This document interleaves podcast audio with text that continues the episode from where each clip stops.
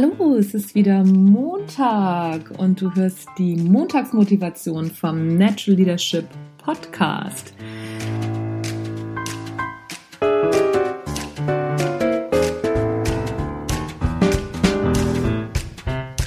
Kennst du das auch? Diese Leute, die immer sagen, uh, wo kommen wir denn dahin?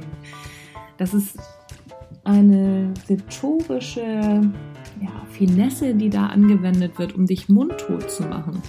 Meistens ist es so, mir geht es übrigens auch so, dass ich dann echt wütend bin und mir im ersten Moment nichts einfällt. Ich habe einen kleinen Spruch für dich rausgesucht. Den findest du übrigens natürlich auch im Internet mit dem du antworten könntest. Wenn also jemand sagt, wo kommen wir denn dahin? Dann könntest du antworten, wo kämen wir hin, wenn alle sagten, wo kämen wir hin und keiner ginge, um zu sehen, wohin wir kämen, wenn wir denn mal gingen.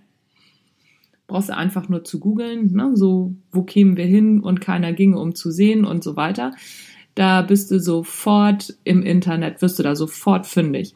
Ich finde den Spruch ganz klasse, weil stell dir mal vor, Christoph Kolumbus wäre nicht losgefahren.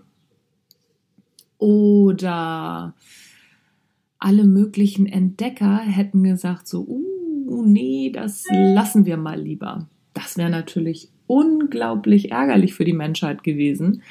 Es, wir brauchen eine bestimmte Portion Neugier, um zu gucken, was passiert, wenn, dieses Wenn-Dann-Prinzip.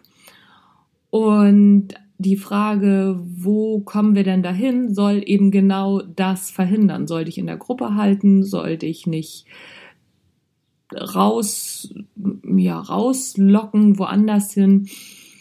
Und manchmal ist das auch ganz gut. Die Leute, die sowas sagen, haben nicht unbedingt immer Unrecht. Aber in den meisten Fällen geht es darum, die eigene Komfortzone nicht zu verlassen. Und wer mich kennt, der weiß auch ganz genau, die eigene Komfortzone muss immer wieder verlassen werden, um Weiterentwicklung, um Persönlichkeitsentwicklung überhaupt möglich zu machen. In deiner eigenen Komfortzone passiert das nicht.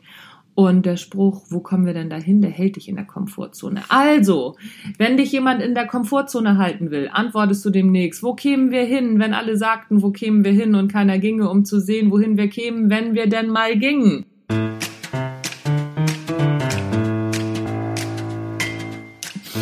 Auf eine wunderbare Woche, auf Komfortzonen verlassen und viel Spaß, viel Sonne. Vielleicht hast du ja auch schon Urlaub.